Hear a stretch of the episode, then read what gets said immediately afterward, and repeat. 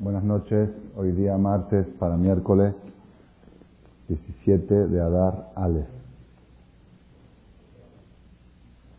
Domingo 14, lunes 15, martes 16, 17. 17 de Adar. No está escuchando. 17 de Adar Aleph 5763 y 18 de febrero del 03.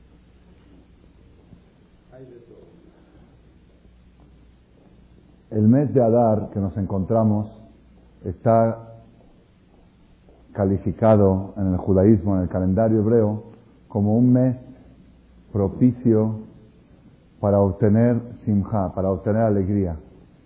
Alegría es la mercancía más difícil de conseguir y más necesaria para triunfar en la vida. Y esta mercancía tan imprescindible, este instrumento llamado Simha, el mes de Adar, Mishenichnas Adar Marbim Simha, dice nuestros Jajamín del Talmud, desde que entra el mes de Adar se incrementa la alegría. Normalmente, cada año tenemos 30 días de Adar, un mes de alegría. Este año vamos a tener 60 días de Adar. Adar Aleph y Adar Bet. Quiere decir que tenemos una oportunidad doble que se repite cada tres años de poder acumular esa mercancía, ese fármaco tan indispensable para triunfar llamado simja, llamado alegría. Y esa debe ser nuestra concentración en los días de Adar, de qué manera aprovechar la energía especial que contienen estas fechas y no pasarlas desapercibidas. Es el tema que vamos a tratar de desarrollar durante la noche de hoy. ¿Cómo podemos hacer para obtener el provecho máximo de los próximos 45 días que nos quedan de Adar? 15 de Adar Aleph y otros 30 de Adar Bet. El día de ayer fue Purim Katán, antier también. Purim Katán es Purim en chiquito, porque si fuera año común, ayer hubiera sido Purim en Jerusalén y antier hubiera sido Purim en Tel Aviv. Por esa razón, vamos a abordar un poco el tema este, el tema de la alegría.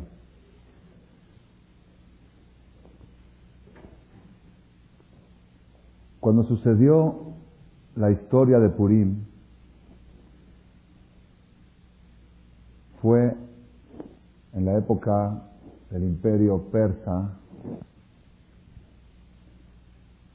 entre la destrucción del primer, del primer templo y la construcción del segundo. Hubo 70 años que el pueblo de Israel estuvo en Galut Babel, Galut Babel. Estamos hablando hace aproximadamente 2500 años para atrás.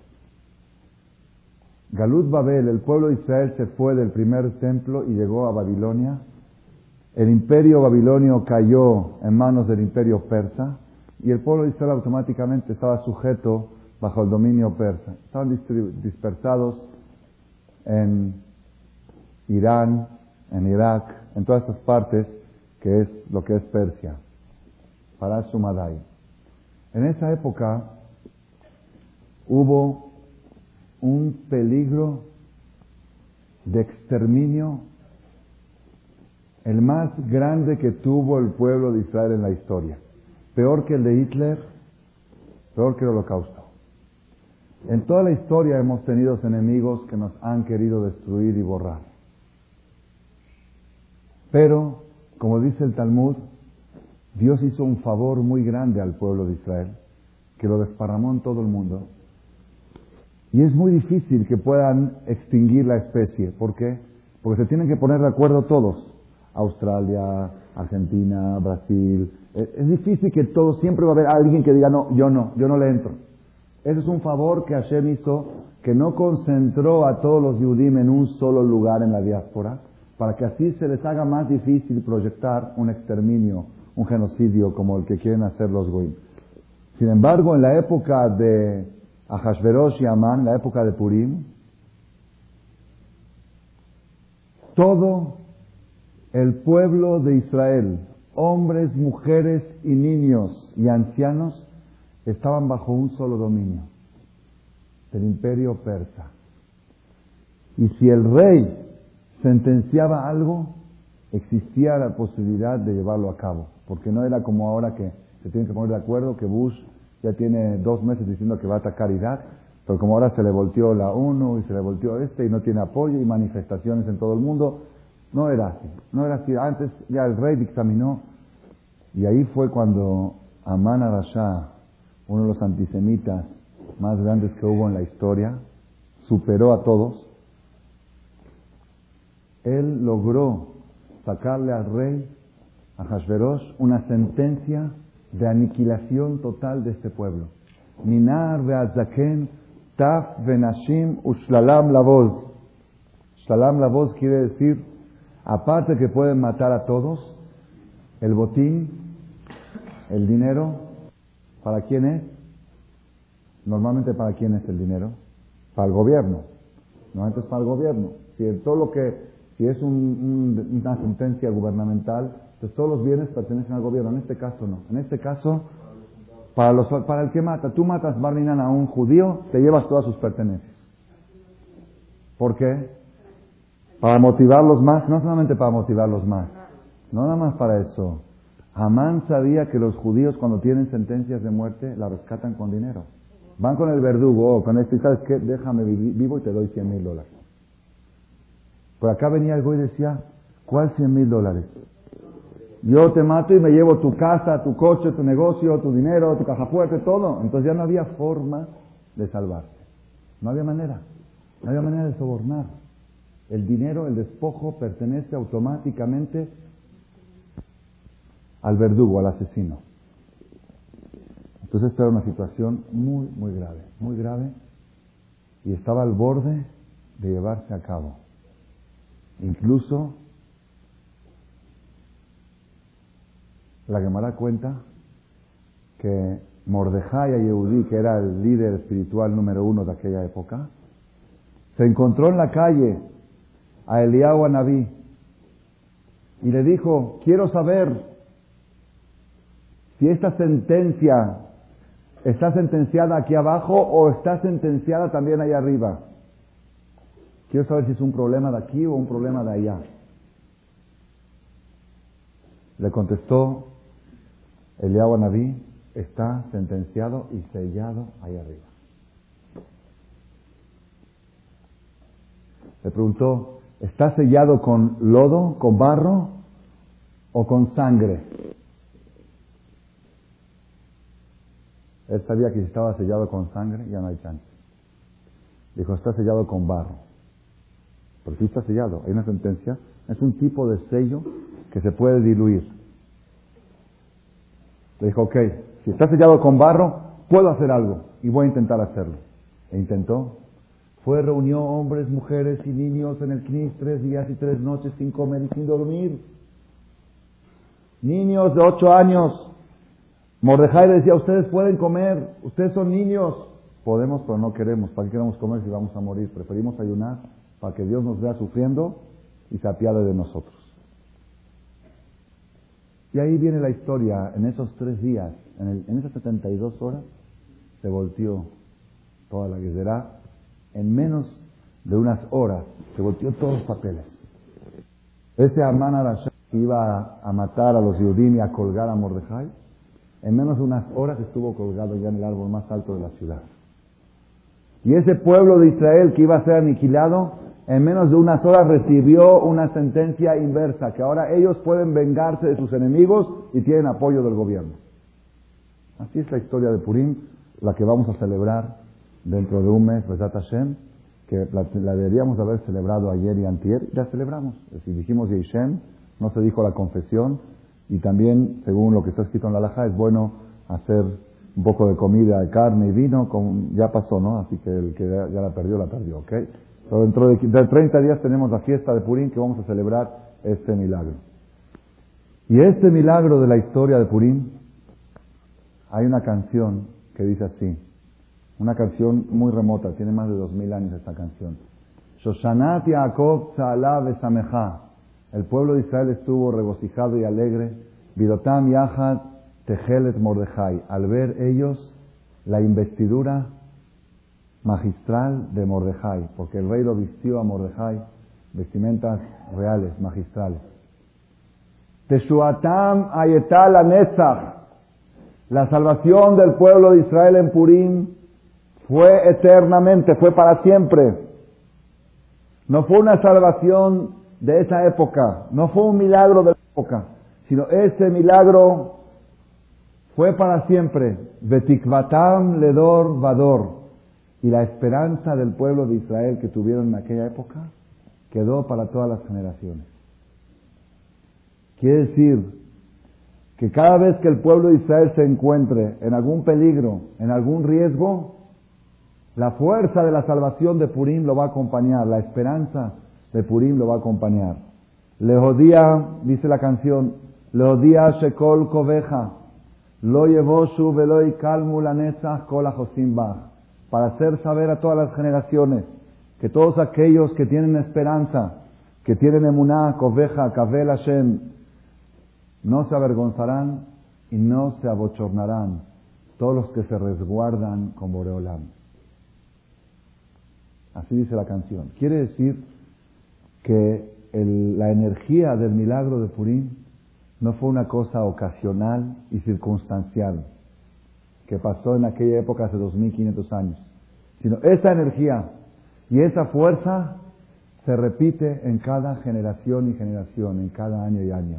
Y cada persona que siente que se encuentra en algún peligro puede con la fuerza del milagro de Purim, con la fuerza de la fe de Purim, puede salir adelante de sus peligros, de sus riesgos.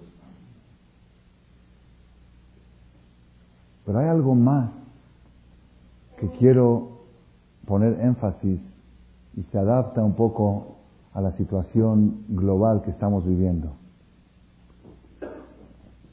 Esto me lo dijo una persona del público que viene a rezar aquí en las mañanas, el segundo miñán de las ocho y media, miñán ejecutivo le llaman, el más tarde de todo México. Y vienen aquí, Baruch todo tipo de gente. Hay unos que vienen más seguidos, unos que vienen menos seguidos, depende. Tú te puedes dar cuenta el hábito de levantarse de la gente según este miñán. Aquí te das cuenta más o menos. Y si viene alguien y dice, ¿qué pasó? Ayer tuviste una boda, ayer tuviste una fiesta, ayer tuviste... No, ¿por qué llegó tarde? Entonces, una, hay una persona que un tiempo venía más seguido, ahora ya se levanta más temprano, y me agarró unos días antes de Purim y me dice, Rab, le quiero hacer una pregunta. Yo leí que en la Megilat Esther hay veces dice Melech a y hay veces dice a Melech sin Ahasverosh. Hay veces dice el rey Ahasverosh, el rey Asuero, y hay veces dice Hamelech, Bayomer Amelech, y dijo el rey, no dice Ahasverosh. Entonces está escrito en los libros así. Cada vez que dice rey Ahasverosh, se refiere al rey Ahasverosh. Pero cuando dice y dijo el rey, y no dice qué rey, alude también al rey del mundo, Melech, Malchea, Melachim, Akadosh Baruch, el rey de todos los reyes. Hamelech, el rey, y dijo el rey. Y muchas veces cuando Esther le pedía clemencia a, a decía, si le encontré gracia en los ojos del rey, Benea Melech, y Malamelech Tov, dice que ella hablaba con el rey y pensaba en Borolam, decía, si encontré gracias en tus ojos, rey de todos los reyes. Y así el que estudia la Megilá va a poder encontrar, incluso cuando uno quiere comprar una Megilá de pergamino, que cuesta, no sé, más o menos 500, 600 dólares, una megilá escrita a mano como Sefer Torah, hay unas megilot que son un poco más caras. ¿Por qué? Porque según la Kabbalah es bueno que cada columna de la megilá empiece con Hamelech. Cada columna empiece con la palabra Hamelech es una... Entonces, si, si logra hacerlo el escriba de esa manera, esa megilá cuesta más cara. Así se llama Megilat Hamelech. Entonces, dice, tengo una pregunta, me dijo esta persona que viene aquí al mañana ejecutivo. Dice, está escrito en la Megilat Esther una frase que dice así: Kijetav asher nichtav beshem hamelech venachtom betabat hamelech en leashiv. Un escrito que fue escrito con manuscrito del rey y fue sellado con el sello del rey es irrevocable. Así dice la Megilá. Ketav si fue escrito en nombre del rey y sellado con el sello del rey, Es en Lehashim. En Lehashim y si no puede ir para atrás. Es irrevocable. Así está escrito en la Megilá. Sobre el dictamen que selló a Hashverosh contra el pueblo de Israel de exterminio, dice, una cosa que fue escrita por el rey, sellada por el rey, es irrevocable. Entonces, si decimos que Amelech es Boreolam, y una cosa que fue escrita y sellada por Dios es irrevocable, ¿cómo puede ser que la sentencia esta de exterminio del pueblo de Israel de Purim se revocó? Fue revocada. Está en contra de lo que dice. Ahí dice la Megilá que lo que está sellado con el rey es irrevocable y aquí fue revocada. ¿Cómo puede ser que fue revocada? La sentencia de exterminio del pueblo de Israel. Dije, la verdad, está muy interesante la pregunta, nunca se me había ocurrido. Primera vez que la escucho. Le dije, no sé. ¿A poco, jajam, a poco usted no sabe? Y es una de las millones de preguntas que no sé contestar. Hay gente que cree que el jajam tiene que saber todo. Me preguntan, ¿usted no sabe? No sé. Dice a voz de la Binatán, acostumbra tu lengua a decir no sé. Una de las señales del sabio, dice que a voz, que lo que no sabe dice no sé. Por lo menos es lo único que estoy seguro que sé, que no sé. ¿Ok? Y con eso ya soy sabio. Lo único que no sé, que sé es que no sé nada. Como dijo una vez un jajam grande, dice, que cree que sabe todo, no sabe nada. Que cree que no sabe nada, ya sabe algo muy importante. Así dijo, ¿ok? Entonces está bien, por ahí vamos. Le dije, no sé. Me preguntó, le dije, no sé. Me dice, yo sí sé. Esta persona que me preguntó dice, yo sí sé la respuesta. No la sé, la leí en un libro. Un libro de Rab Haim Falaji, de Turquía. Abuelito de uno de los que están aquí presentes. Un gran sadí de Turquía. Él tiene, escribió varios libros. En uno de sus libros, él escribe esta pregunta. Si la Megilat Esther dice que una cosa escrita y sellada por el rey es irrevocable, ¿cómo el decreto de exterminio de Purín que fue escrito y sellado por el rey fue revocado? Y contesta una respuesta impresionante. Impresionante es para agarrarse fuerte de la silla. Ya se están agarrando. Dice, no fue revocada. Está escrita por el rey, es irrevocable. Y entonces, ¿cómo existimos hoy en día si no fue revocada? Dice, fue prorrogada por un año. Prórroga por un año. Y cada año cuando llega la fiesta de Purim, volvemos a ayunar el ayuno de Esther, el mismo ayuno que hizo Esther, y por medio de la misma, de la Megilá, y de la Emuná, y de la fe, y de la ayuda a los pobres, y la Tzedaká, y Mishloach Manot, y Matanot la Ebionim, y todo eso, logramos una prórroga por otro año. La sentencia está vigente. Porque una cosa escrita y sellada por el rey es irrevocable. Y con esto, porque dije agarrarse fuerte de la con esto entendemos la única respuesta a todo el concepto del antisemitismo. ¿cómo puede ser? ¿Cómo puede ser que viene Hitler y dice quiero acabar con los judíos? Y se fue Hitler y ahora viene Saddam Hussein. Y pasaron otros 50 años. ¿cómo? Pashut, vienen a cumplir esa sentencia. Y cada vez que viene ese Hamán disfrazado de otro, necesitamos otra vez la misma fuerza y pasarlo para un año más. Y otra vez pasarlo para otro año más. Tenemos el pueblo de Israel desde hace dos mil años para acá, una sentencia de exterminio pendiente que no fue revocada, fue prorrogada. ¿No es impresionante? Quiere decir que nosotros ahora en Purim no vamos a celebrar Purim, no vamos a festejar Purim.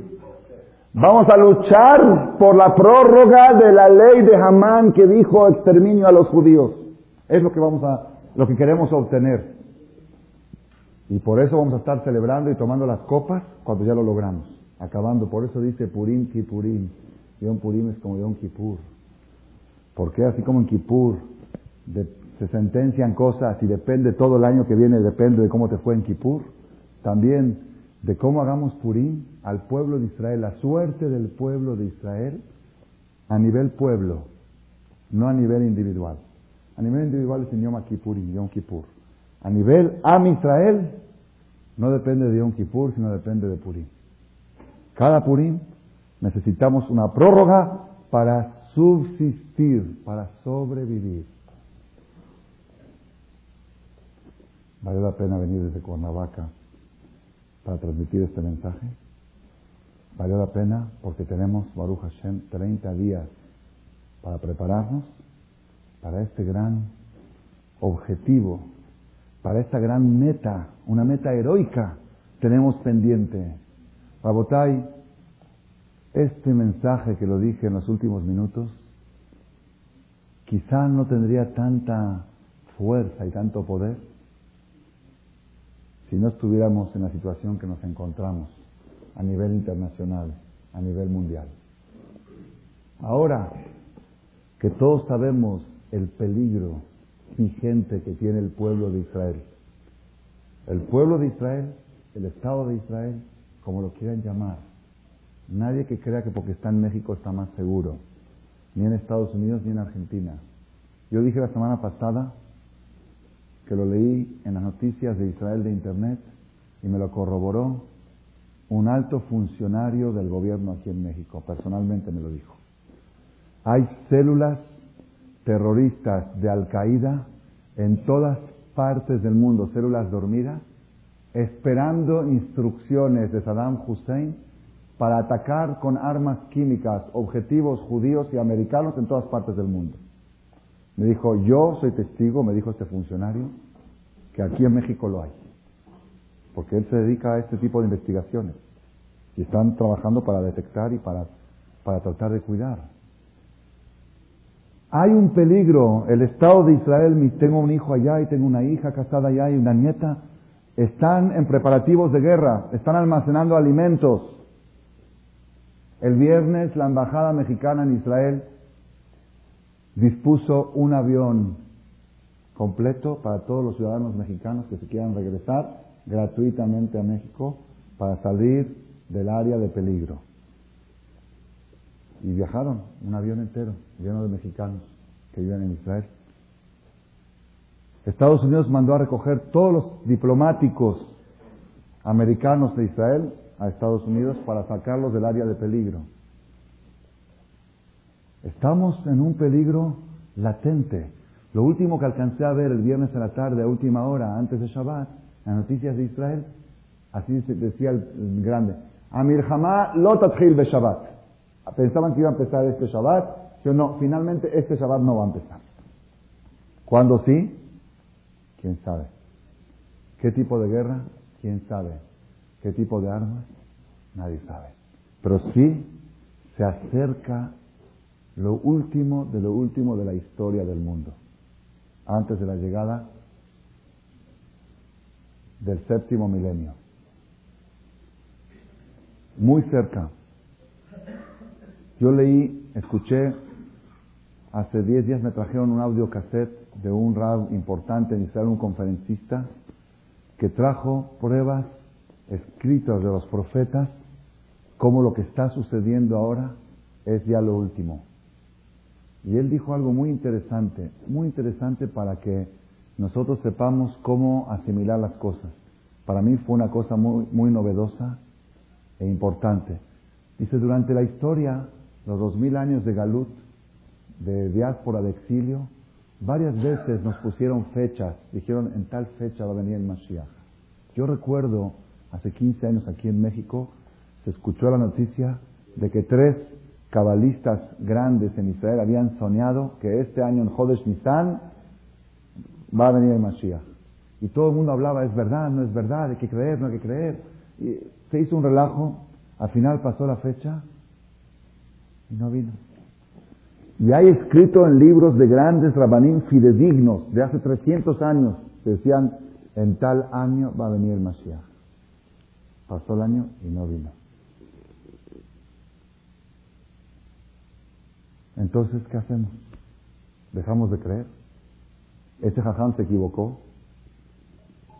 ¿Por qué lo pronosticó? Si son los charlatanes de hoy en día, son charlatanes. Pero en Jajamim, no charlatanes. Jajamim dijo, no de los que vienen a promover la Kabbalah y te tienes que parar en la cola 3, 4 horas, ¿ok? Para pedir una verajá de Kabbalah. Esos son los charlatanes de hoy en día, ¿ok? Eran jajamín grandes, ¿ok? De veras sagrados, y lo que escribían tenía valor. ¿Por qué no se cumplió? Dijo algo este, en esta conferencia, escuché algo muy, muy interesante. Yo no sé por qué, cómo me llegó el cassette a mí. Les digo cómo me llegó. Llegó aquí un jajam hace 10 días, los que vienen a juntarse de acá. Yo lo conocí hace muchos años, hace mucho que no lo veía. Llegó, me dice, ¿me puedes recibir? Le dije, estoy aquí con una señora, un asunto de matrimonio de esto. Dice, bueno, cuando termine. Dije, bueno, cuando termine. Mientras la señora se tardaba, se metió el jajam en mi oficina y se sentó. Como no hablaba español, no entiende español, se para la señora y ya estoy por atender a Jajam y llega otra persona que de urgencia también lo tenía yo que atender. Entonces Jajam estuvo media hora esperando, se desesperó y sabes que no quiero nada, más se vino a dejar este cassette. Y se fue. Ya no lo volvió a ver. Dije, Mina Shamay, me dijeron, escucha este cassette porque lo tienes que transmitir. Si no, no me hubiera llegado. Para mí no existen casualidades. A mí nadie, jamás en la historia, desde que empecé la, aquí a dar conferencias, 15 años en Marcela, jamás vino alguien y me dijo, escucha este cassette. Jamás. Los míos lo escuchan, yo voy a escuchar los de otros. También puedo escuchar. Yo, yo he escuchado, yo mismo voy a buscar a veces. Pero que venga alguien de afuera y me diga, este cassette es para ti. Dije, es mi Nashamain, porque de veras lo tengo que escuchar, lo tengo que analizar y transmitir. Y ahí, uno de los mensajes que dice, dice así. ¿Por qué ponen fechas para el Mashiach y al final las fechas no se cumplen? Te tienes que saber que el camino del Galut, el camino de la diáspora, del exilio del pueblo de desde que se destruyó el segundo templo hasta el día de hoy, es como que vas en una carretera. Vas en una carretera. Y el objetivo es destino final, Mashiach. ¿Ok? Vas por la carretera, después de una o dos horas de carretera, dice, Cuernavaca, próxima salida a tres kilómetros. ¿Ok? Sigues y de repente preguntas a tu esposa, oye, ahí decía Cuernavaca a tres kilómetros, pues yo no veo Cuernavaca. Le dice la esposa roja. Ahí decía que hay próxima salida. Si te sales, llegas a Cuernavaca la próxima salida. Si no, pues hasta que llegue la otra. Sigue la carretera, Cuernavaca Centro, próxima salida a dos kilómetros. ¿Eh? Dice, a la que ya voy a estar por salir a Cuernavaca. Sigue, no ve Cuernavaca. Oye, ¿dónde está Cuernavaca? Ya, es que había salido, era la salida. ¿Ok? No vas a llegar automáticamente a Cuernavaca, sino, te digo, próxima salida a tantos kilómetros. Si quieres salir, sales y llegas. Si te entercas, te sigues derecho y no quieres salir, no, sí, al final algún día vas a llegar. Pero ahí cuando llegues es camino de tierra y de piedra. Es muy difícil. Si no te saliste en las salidas que te dieron oportunidad, la última salida es la más peligrosa de todas. Al final, el destino donde acaba la carretera es en Cuernavaca. Ahí termina, ya, ya no sigue más. Pero pobre el que llega ahí tiene que brincar, baches y cosas muy difíciles. Todos los que pusieron fechas para la llegada del Mashiach es el anuncio, próxima salida a Mashiach. Tal fecha, si quieren salir al Mashiach, ahí tienen la oportunidad. Si no salieron, pues ahí seguimos, aquí tenemos en México, seguimos adelante. Hoy no dijeron que venía el Mashiach, no. Dijeron que si querías recibir al Mashiach, podías salirte en esa fecha. Había un rab muy grande, Rab de Brisk, dijo, la fundación del Estado de Israel fue una sonrisa de la providencia divina, de la Ashgaha Elioná, que el pueblo de Israel no supo aprovechar. Porque sí, ayer era una salida muy importante para la llegada de Mashiach. Una oportunidad después de haber sufrido el holocausto, era una salida, teníamos todas las virtudes, todas las ventajas para que Borolán diga ya, stop, basta de Galut, pueden salir. Ahí va un Estado de Israel, van a tener un Estado propio, pueden reunirse todos los Yudim Eres Israel, Imagínense ustedes si el fundador del Estado de Israel, en vez de llamarse David Ben Gurión, se hubiera llamado Rav Shach.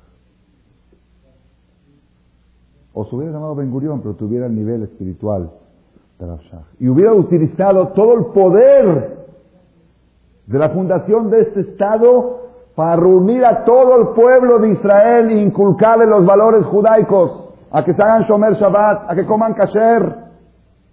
¿Hoy estaríamos aquí? Seguro que no. ¿Hoy dónde estaríamos? En Jerusalén con el Yahuanari. Porque el poder lo tenía, la fuerza la tenía. Sin embargo, ellos qué hicieron con esa fuerza que Hashem le dio? ¿Ah? Siguieron de largo la carretera. Queremos ser un pueblo como todos los pueblos. Por fin tenemos una casa propia. Como dijo Ben Gurión, hasta que no haya el primer asesino judío, no seremos una nación. Seremos una comunidad. Una comunidad no se escuchan que se mata uno al otro. Una nación, sí. Cuando le preguntaron a Ben Gurión cómo acepta que haya boamie, ¿cómo se dice en un lenguaje español un poco más limpio? No, me gusta. Bueno, ¿cómo acepta que entre la vida haya tantas rameras? Tanta, tanta, tanta buam. ¿Saben qué contestó? ¿Qué quieren que las importe? ¿Qué quieren que las importe? ¿Que las traiga de afuera? Es parte de un país. En un país tiene que haber de todo. Asesinos, prostitutas, tiene que haber de todo. Barmina. ¿Era época de Masías o no era? Era época de Masías. Claro que sí era. Nada más que no nos salimos en la carretera, seguimos adelante y por eso estamos como estamos. Ahora, Rabotai, estamos a punto de la última salida a Cuernavaca. Antes de la final mamás. La final, la final, muy dura, muy, muy dura. La Gemara dice, Ani Hashem, un versículo en el profeta, Ani Amonai Beitá Hishena, yo soy Dios, Beitá, en su tiempo, a Hishena, la apresuraré. Pregunta a la Gemara, ¿cómo? ¿O en su tiempo? ¿O la apresuraré? Es como alguien que dice, mi boda va a ser en su fecha y la voy a apresurar. Si va a ser en su fecha, pues no vas a apresurar nada. ¿Okay? O en su fecha, o la vas a apresurar. Dice la Gemara, Zahu Ahishena. Si el pueblo de Israel tiene Zehut y se salen en la salida correcta, el Mashiach va a venir apresurado antes del tiempo final. Los Zahu, pero si el pueblo de Israel no tuvieron méritos para salirse a recibir al Mashiach, entonces va a llegar Beitá, al fin de la carretera. Ahí va a llegar, a fuerzas va a llegar. Pero esa va a ser muy dura. Tan dura, tan dura, que dice el Talmud, el Masejet Sanedrin, si quiere checarlo adentro, en la hoja 98, columna 2. Dice así, Amar Ula, dijo un rabino del Talmud llamado Ula hace dos mil años. Yete mine, que venga el Mashiach, yo no quiero estar presente. No quiero estar presente. No sé si va a poder soportar lo duro y lo difícil que va a ser esa época. Amarraba, otro jajam del Talmud, Yete mine, que venga y yo no quiero estar presente. Rabiosef discute. Rabiosef dice que venga con todas las broncas y con todos los problemas. Y quiero estar sentado en la sombra, así dice, en la sombra del burro del Mashiach. Es como una expresión, como decir, prefiero sufrir todos los sufrimientos con tal de estar presente en esa época. Pero hay discusión en el Talmud.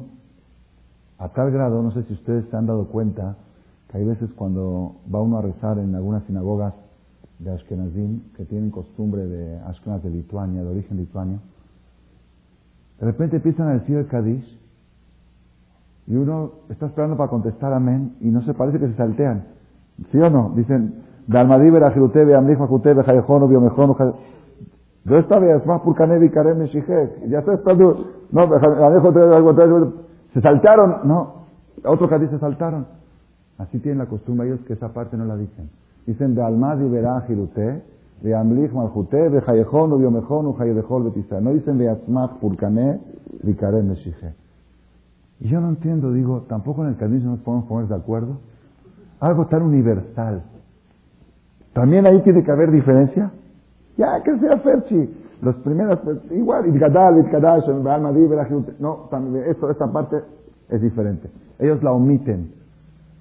Nunca supe yo la razón. ¿Sabía? Dije, bueno, son costumbres.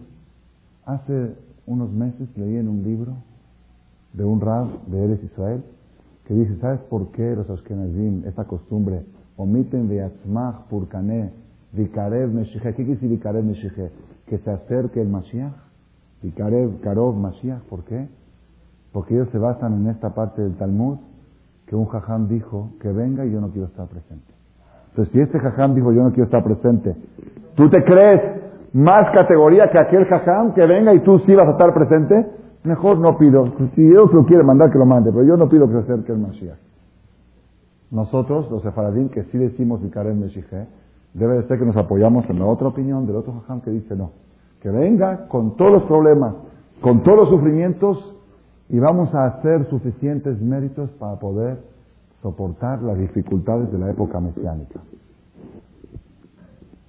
Esto, Rabotai, tenemos que nosotros mentalizarnos ahora que estamos en el mes del milagro de Purim, en el mes que vuelve a resurgir la sentencia del exterminio que jamás ha sido revocada, porque una sentencia sellada por el rey es irrevocable.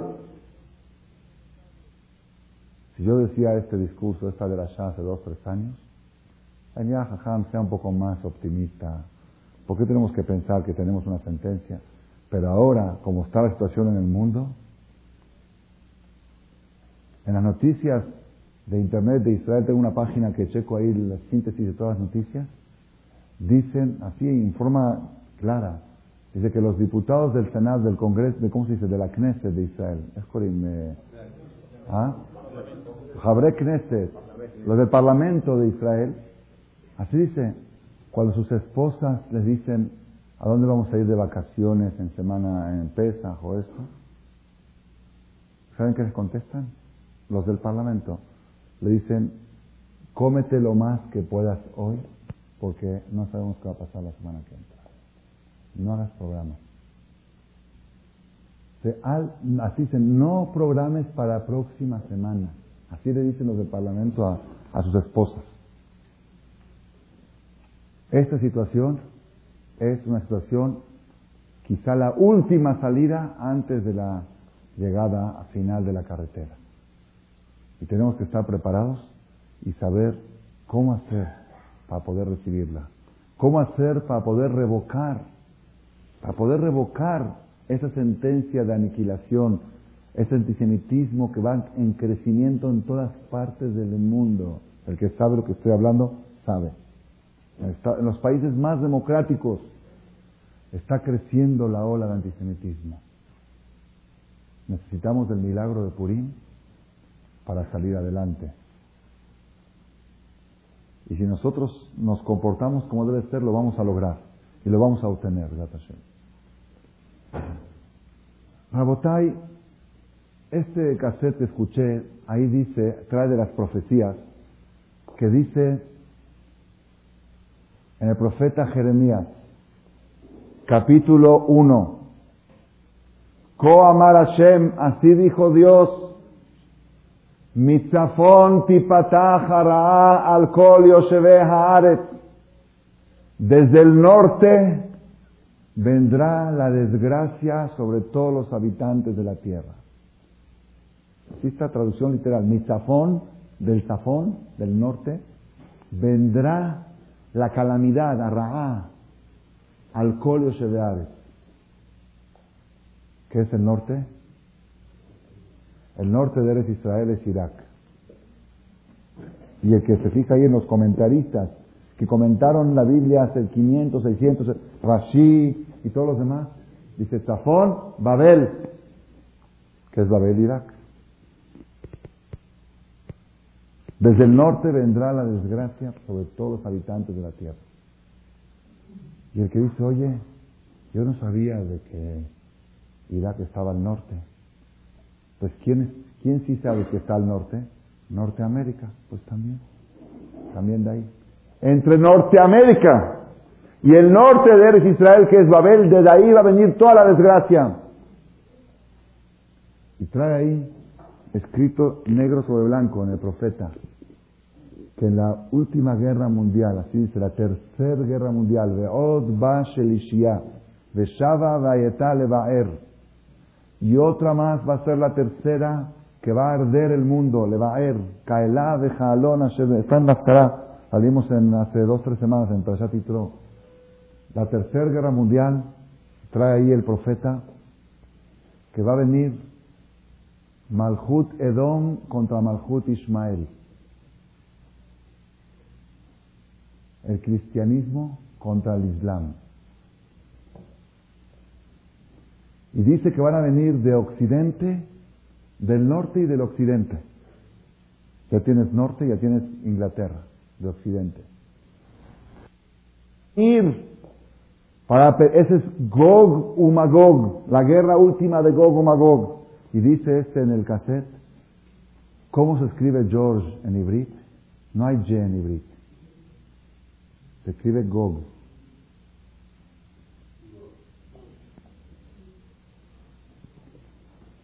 Hubo Gog el padre hace 13 años, pero faltó el Magog. Ahorita probablemente sea este.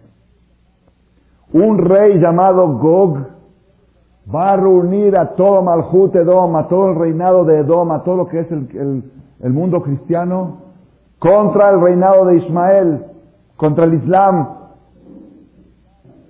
Y va a hacer una guerra y dice con qué armas se van a usar. Ahí dice el profeta. Bedever, pestes.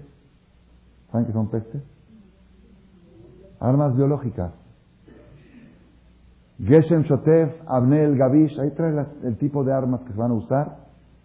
Casi, casi escrito claramente. Gases tóxicos, ese tipo de cosas. Y después que termine la guerra tremenda de Gog y Magog,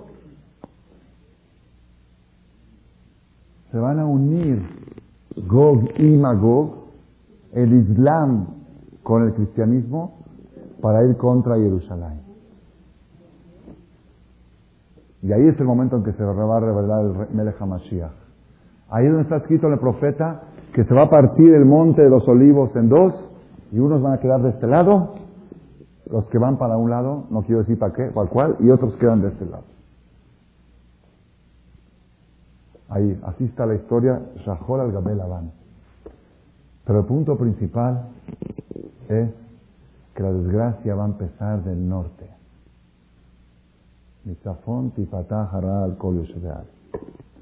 Moray Brabotay, yo no soy pronosticador ni vaticinador. No me interesan tampoco a mí esas cosas. Pero mi maestro, la viuda de Shlita, que yo he vivido con él muchos años, es una persona que se cuida mucho lo que sale de su boca, el jueves pasado,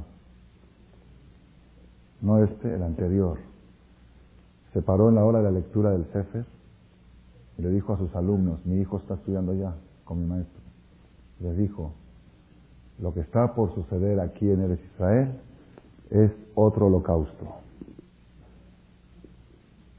Y tenemos que saber prepararnos para estar protegidos en esa situación. Yo lo comenté aquí en la de la del viernes pasado y se comentó en la ciudad. Y hubo personas que desconfiaron y marcaron a Israel a preguntarle a Rabades, ¿es verdad que usted dijo eso? Dijo, yo lo dije. Dios lo está diciendo. Y la gente lo está escuchando. La gente está proyectando a dónde se va a ir Shehuaranta, a dónde se va a ir en estas vacaciones. Y en agosto ya algunos tienen reservado aviones y hoteles. ¿Cuál aviones y cuál hoteles? No están escuchando lo que está por pasar. Por eso lo dije.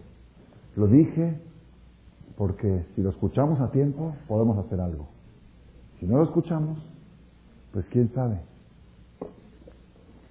Entonces, mi intención ahorita no es vaticinar, pronosticar y profetizar qué es lo que va a suceder.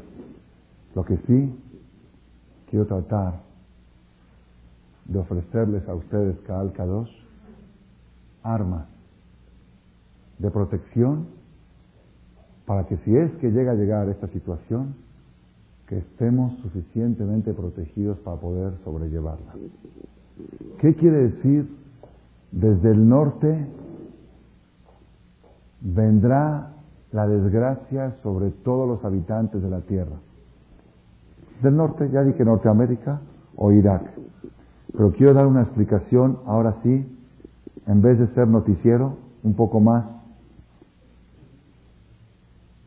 toraciera, más de, de la Torah. ¿Qué es norte y qué es sur en el judaísmo? Eso es lo que voy a hablar en los próximos minutos. ¿Qué es norte y qué es sur? Y esto lo deduje de las últimas, las últimas dos allá que leímos. Estamos leyendo nosotros en la Torá las últimas dos semanas y las próximas tres semanas, cinco semanas,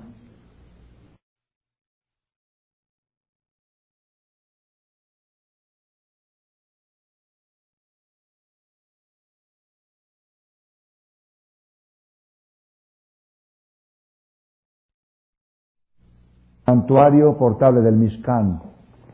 ¿Cuánto medía y cuántos codos tenía? Y el Aarón, y Zabtaor, Tejelet, Bargamán, y celeste y púrpura, colores que ni siquiera existen hoy en día, modelos, medidas que ni siquiera se van a usar jamás, se usaron una vez en la historia. Si fuera que ese mobiliario, si alguien diría, bueno, cuando haces, vas a construir un knis, tienes que hacerlo igual que el Mishkan. Si fuera así, pues todavía valdría la pena que la Torah describa con tanta... Nada. Una vez en la historia y no trasciende para nada. Y el que lo lee, dice, ya, a otra cosa, a ver, eran ocho postes de acá y diez postes de allá y tres y medían así, subían, ya arroja algo más interesante, algo más.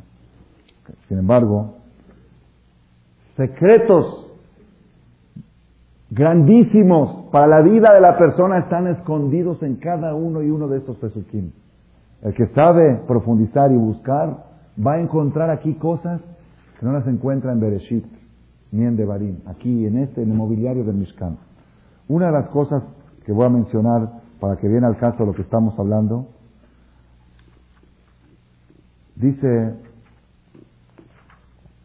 la perashá de la semana pasada que leímos, dice así, cuando habla ya después de la construcción del mobiliario del Mishkan, había que ver cómo acomodar, cómo acomodar el mobiliario. Dice así,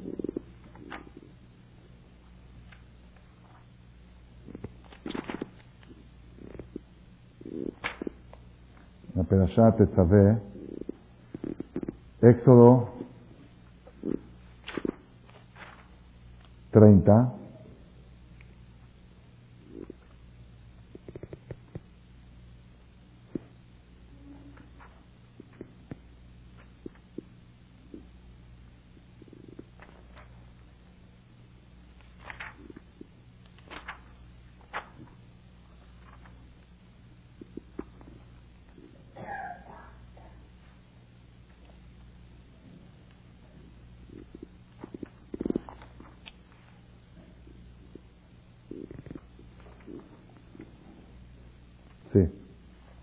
Dice así, Éxodo 27, versículo 35.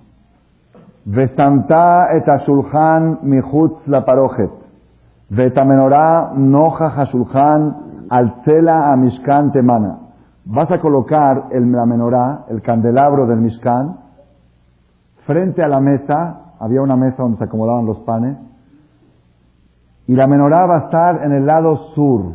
El lado sur es este lado. Mira, este es lado sur de Ashulhan y la mesa la tienes que colocar al Cela Zafón, del costado norte.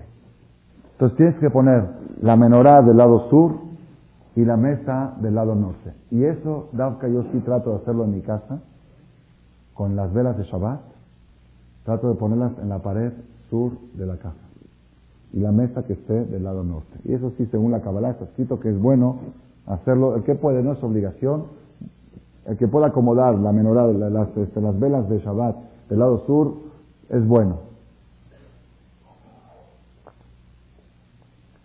Dice el Talmud, en Masejet Sotá, dice así, Arotzele Achkim Yadrim, Arotzele Ashir Yatzpin, el que quiere inteligencia, El que quiere superación intelectual, moral y espiritual, que se incline hacia el lado sur. Barotzele Ashir, y a que quiere enriquecerse, que quiere el billete, la lana, éxito material, que se incline hacia el lado norte. ¿A qué se refiere? Cuando uno reza normalmente, reza para Oriente. Nosotros rezamos al Mizrach.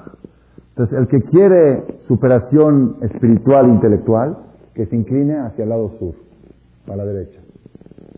Y el que quiere éxito en los negocios, que se incline al lado izquierdo. O en otras palabras, el que tiene problemas morales, intelectuales y espirituales y emocionales, que se incline para allá. El que tiene de negocio, de, que se incline para allá. ¿Ok? Entonces, si tú quieres saber la de cada persona, fíjate cuando resta, para dónde lo ves inclinado, y ya más o menos te puedes imaginar. Así se mundo. ¿Y eso por qué? ¿Y eso por qué? Haré porque la menorá estaba en el sur, la menorá representa la luz, la luz, todo lo que es menorá es estudio Torah, or la Torah es luz, la menorá estaba en el sur, y la mesa, el pan que representa la comida, al éxito material, estaba en el norte. Entonces, todo lo que es sur representa la sabiduría, la inteligencia y la superación espiritual. Y todo lo que es norte representa el materialismo. Y sobre esto dijo el rey Salomón en Proverbios, Lev Hacham liminó, Lev Kesil lismolo. El corazón del sabio lo lleva siempre a la derecha, a su derecha, que está al sur. Y el corazón del tonto, el idiota, siempre se inclina a la izquierda que quiere el billete. ¿Para qué quiere qué va a hacer con tanto billete? No sé. Siempre se inclina para allá. La persona tiene, el que busca Jochma, que se inclina hacia la derecha. Y el que busca riqueza, que se inclina hacia la izquierda. Esto es un concepto general. El que quiere entender muchísimas cosas del judaísmo, que se agarre de esto. Todo lo que es sur representa la parte buena de la humanidad.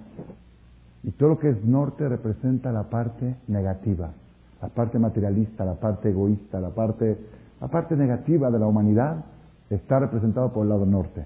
O en otras palabras, derecho o izquierdo. Derecho es el sur, porque mirando a oriente, derecho es el sur, izquierdo es el norte. Por eso, nuestros hajamín dicen que la persona siempre debe procurar darle prioridad a la derecha. Cuando la persona va a agarrar una fruta para decir la verajá, con la mano derecha. Cuando el hombre le va a dar dinero a su mujer, con el pie. No, mami, no. Okay. Eso para despertar un poquito a las 11 de la noche, ¿ok? Con la mano derecha, tiene más verajá. Yo he visto un señor que por error le dio a su mujer con la mano izquierda. Dijo, no, dámelo otra vez, pero quiero dar con la mano derecha para que tenga más éxito. Cuando vas a darte de acá a un necesitado, con la mano derecha. Incluso cuando vas a entrar a tu casa, y no es, está escrito con el pie derecho. Entraste con el pie izquierdo, quién sabe la que te espera con el pie derecho. Vas a entrar al negocio con el pie derecho, vas a entrar a ver a un cliente. El derecho representa la misericordia divina, representa la superación intelectual y espiritual. Todo lo, todo lo positivo está representado por la derecha y la izquierda representa todo lo negativo. Fíjense ustedes, los grandes sabios, los grandes hajamín, cuando vemos fotos de ellos, los de Jálabes, siempre los van a ver así. Y, observen la foto derecha sobre izquierda. Para que la derecha se imponga a la izquierda. Que la derecha predomine. Siempre lo van a, lo van a ver eso. Infalible. Yemin al small. Derecha sobre izquierda. Cierta vez llegó un jajam de Eres Israel, fue a visitar Nueva York, a Estados Unidos, a otro jajam grande. Los dos eran muy grandes. Y el jajam anfitrión le preguntó al jajam visitante de Eres Israel, dijo, dime, ¿has sentido algún cambio ahora que viniste a Estados Unidos, a Nueva York? ¿Has sentido la tum'a de Eres Amim? La Gemara dice que las tierras, la tierra de Israel es la tierra santa. Fuera de Israel son tierras inmundas, tierras que no son santas, que tienen inmundicia. ¿Has sentido en el aire, has sentido algo? Le dice el jajam este, visitante, la verdad, no, no, pues yo rezo, estudio, todo normal. Dice, ¿no has sentido nada de veras? Dice, no, piensa. Dice, sí, ¿sabes qué? Ahora me estoy dando cuenta, no lo había, no, había, no había percatado. O sea, yo normalmente, cuando estoy en Israel, normalmente, siempre me cuido de cuando cruzo los pies, cruzar derecho sobre izquierdo. Porque yo sé que siempre la derecha debe prevalecer. Y aquí cuando llegué a Estados Unidos, no sé por qué, solito se me cruza al revés. Solito se me cruza a la izquierda sobre No sé. Dice, ahora me estoy dando cuenta, sí, sí, no me había percatado. Moray Brabotay, derecha es sur, es superación espiritual, intelectual y moral. Izquierda es materialismo. Se llegó a Estados Unidos, ¿qué puedes esperar de ahí? En el país del, del dólar, del dinero, de la idolatría, del materialismo, pues ahí la izquierda se cruza solita sobre la derecha. Hay una canción que nosotros cantamos en Kippur, todos la conocen cuando sale el Sefer, Ozreni, el Jai, Leachnia, Etietzera, Mefate, Humería. Eh, y hay una parte que dice, se repite dos veces, Arjekna me alea hebrat kata Aléjale, por favor, de mi alma el grupo de la sociedad norteña. Así dice, Hebrat Kata La sociedad del grupo norteño. Mi alma, aléjala de los norteños. ¿Quiénes son los norteños? ¿Los gringos? No. Aléjame de todos los conceptos materialistas. Los conceptos norteños que opacan mi alma, que la oscurecen, que no la dejan irradiar e iluminar. Aléjame Ayúdame a distanciarme del norte y estar inclinado hacia el sur lo más posible. Estar pegado a la derecha y no a la izquierda. Eso le pedimos a Borolam. Y es, efectivamente una de las profecías dice, Betatsefonía arjikme alejem. Y al norteño alejaré de ustedes. Dice la Gemara, ¿qué es el norteño? El Yetzerara. Es el norteño, es el símbolo del norte. El instinto del mal. Entonces, Rabotai, esto es, se puede decir, con eso tenemos una pauta para poder empezar a entender todo lo que está sucediendo y por suceder y la manera de enfrentarlo. La persona tiene que saber, esto es, cuando dice el profeta, Mitzafón tipatá desde el norte vendrá la desgracia, sobre todos los habitantes de la tierra, yo tengo una interpretación personal. ¿Qué quiere decir desde el norte vendrá la desgracia? ¿De Irak? ¿De Norteamérica? No sé. Esos ya son, esos son vaticinios, son profecías. Yo no entiendo de profecías, por una cosa sí entiendo. Que del norte vendrá la desgracia quiere decir que la desgracia del mundo viene porque está el mundo tan materializado. Por estar tan pegado a los conceptos norteños, a los conceptos izquierdistas, no izquierdistas a nivel político, izquierdistas como Dios ve que es la derecha y que es la izquierda. La izquierda es todo lo que es Moray Brabotay, lo que estamos sumergidos e inmersos nosotros hoy en día. Todo el día, cuando va un muchacho a buscar una novia, dice, ¿es buena muchacha? Sí. ¿Tiene irachamain? ¿Tiene buenos modales? ¿Ok? ¿Tiene buenos valores? Eso, no, valores, valores. Chequera. Valores. Cuando esos son los valores, cuando los valores son norteños, desde el norte vendrá la desgracia sobre todos los habitantes de la tierra. Eso es lo que está destruyendo. Antes de que Saddam Hussein lance sus misiles y antes de que Estados Unidos declare la guerra, el mundo se está autodestruyendo por los conceptos norteños. El norte representa un concepto. Me dijo uno de los oyentes que en este momento no se encuentra, hace dos semanas, me dijo algo muy interesante. Yo no sabía que así se decía. Dice, fíjese, Rab, me lo dijo el licenciado que viene aquí a las conferencias, Ramiro. Dice, fíjese, Rab, estuve pensando el otro día, cuando una persona está bien ubicado, dicen está bien orientado.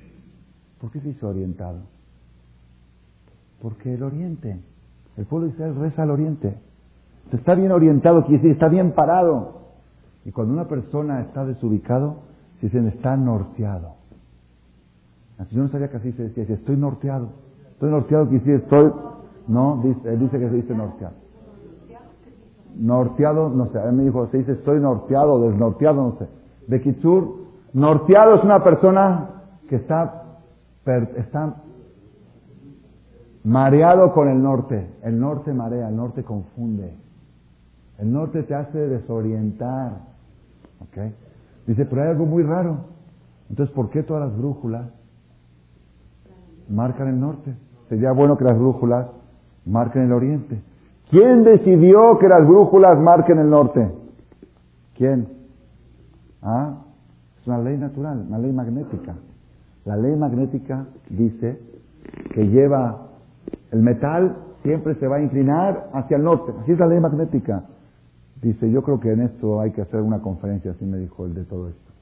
Claro, Pashut, ¿por qué?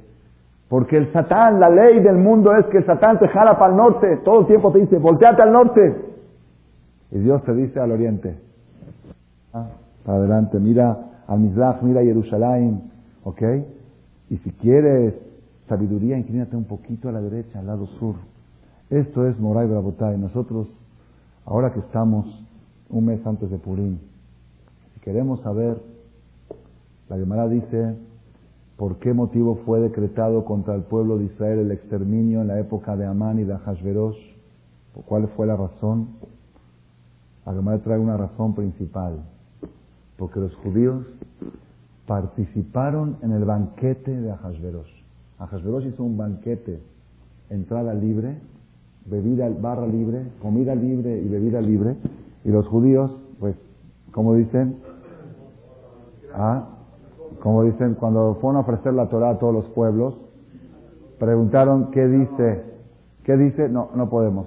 Los judíos preguntaron cuánto cuesta. Dijeron gratis, dijeron dame dos. Dos tablas de la ley, recibieron dos, ¿ok? Así se cuentan un chiste, ¿ok? Entonces cuando avisa, anuncia el gobierno, el rey, hay una fiesta en Los Pinos. Para todo el pueblo. Seis, gratis, bebida gratis, alcohol, car Ok, pues vamos. Y kosher, comida kosher, sí, puso comida kosher. Ashetiah Haddad. ¿Qué tiene? No tiene nada de haram. No tiene nada de haram. Pero ya te estás yendo muy al norte. Festejar y celebrar fiestas y borracheras, igual que los goín y junto con los goín, ya te estás norteando. Cuando te norteas, Barminán, eso provoca sentencias tremendas, porque el pueblo de Israel nació para irse hacia el sur y no hacia el norte, hacia la derecha y no hacia la izquierda. Yo creo que con esto vamos a concluir la charla de hoy y creo que tenemos un mensaje. Si desde el norte dice el profeta Mitafont y Patajara, no por, no por nada, la tercera guerra mundial es norte contra norte, Norteamérica contra el norte de Israel, Babel. Toda la desgracia viene del norte. Para nosotros el mensaje es el grupo norteño que representa la maldad, representa el materialismo, representa el egoísmo, eso es lo que va a destruir a la tierra. Y el que quiere salvarse y salvar a su familia, que trate de distanciarse lo más posible de los conceptos norteños y empezar a acercarse a los conceptos sureños a los conceptos intelectuales y espirituales. Hashem Baraj nos ayude por medio de este tipo de reuniones, por medio de los rezos que rezamos, por medio del tefilín, del Shabbat, del kasher, que nos vayamos acercando cada vez más al sur y de esta manera vamos a estar protegidos de todas las desgracias que provienen del norte y podamos todos juntos disfrutar la llegada del Mashiach y decir valió la pena esperarlo y estar presente y recibirlo. Amén.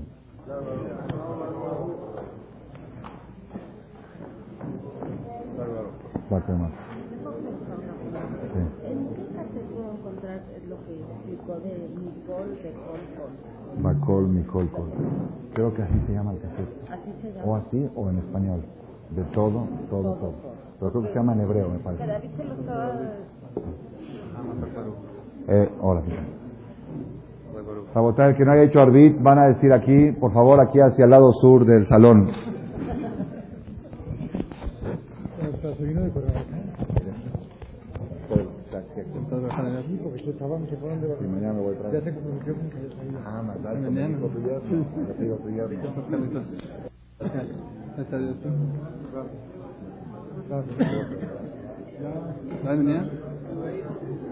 רבי חניניה בן הקשור בארץ הקדוש ברוך הוא לזכות את ישראל.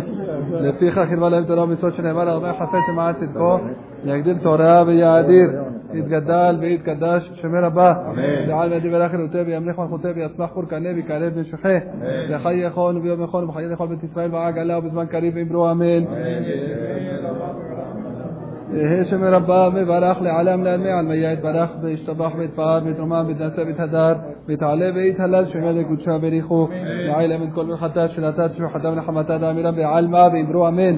על ישראל ורבנן ותלמידיהון ועל כל תלמידי תלמידיהון دعاتكم بريتاك دشتادي بيد لها دي بدي بخول اتار بياتار يهلان الهون وحون حنا بحجاب رحمه من قدام ريش ميا برعابي بوا من يهيش أنا مربا مش ميا حي بسماع من نحما نشي زبا وفا ولاس نخاف حبرا ليه اخوة تعالى لأن مخول امو اسرائيل بمرو امين وسي شالوم بمرو ما فو برحما بياسي شالوم علينا مالكول امو اسرائيل بمرو امين نورا خم خبر ابون بلو يشفيت بالبالا شوي ابو بلو يعير رحمته ادوناي هوشيا من عنينو ويوم قرعينو بارخوت ادوناي همه برا ברוך אדוני המבורך לעולם ועד. ברוך אתה אדוני אלוהינו מלך העולם יושב את בעלומה עלי ורבים בחוכמה. זה אשר ערים בתבונה משנה העיתים ומחליף את הזמנים ומסדר את הכוכבים ומשורותיהם ברקיע כרצונו בורא יומם ולילה גולל אור מפני חושך וחושך מפני אור. המעביר יום ומביא לילה ומביא בין יום ובין לילה אדוני צבאות שמו. ברוך